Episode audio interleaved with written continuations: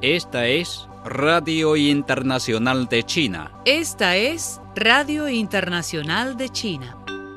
El primer ministro chino Li Keqiang subrayó el sábado la importancia de la estructura y la distribución de la economía estatal luego de la fusión de Sinochem Group y ChemChina Group, dos gigantes químicos estatales.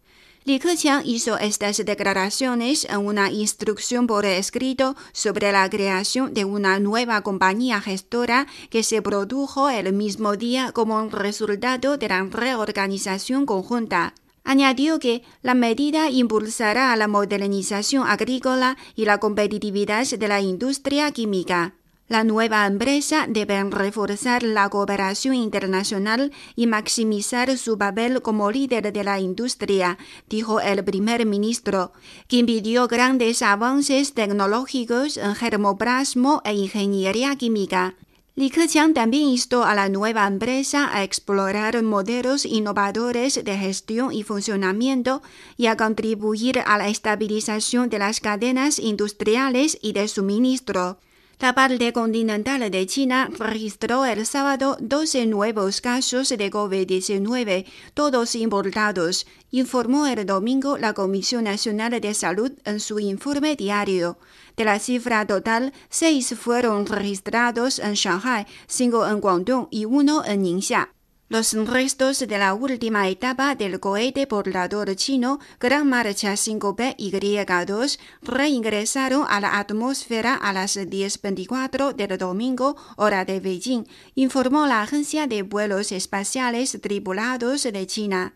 La aprobación otorgada por la Organización Mundial de la Salud, OMS, a una vacuna china contra la neumonía COVID-19 ha sido aclamada como un logro histórico por el doctor Gordon Gilia, representante de la OMS ante China. La OMS anunció el viernes desde Ginebra la decisión de incluir en su lista de uso de emergencia la vacuna contra la COVID-19 producida por Beijing Bioinstitute of Biologic Products, una subsidiaria del Grupo Nacional Biotech de China.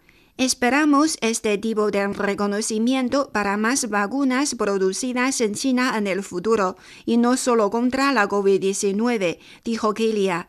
La muy esperada inclusión de la vacuna en la lista de la OMS confirma tanto al país como al extranjero que el compuesto es de calidad garantizada y uso seguro, cumple con los requisitos de eficacia de la OMS y será una herramienta importante en la lucha contra la pandemia, sostuvo el especialista. La presidenta de la Comisión Europea, Ursula von der Leyen, dijo el sábado al final de la cumbre social de la Unión Europea realizada en la ciudad portuguesa de Porto que los líderes de los países de la Unión Europea entienden que hay asuntos más urgentes que la renuncia a las patentes de las vacunas contra la COVID-19.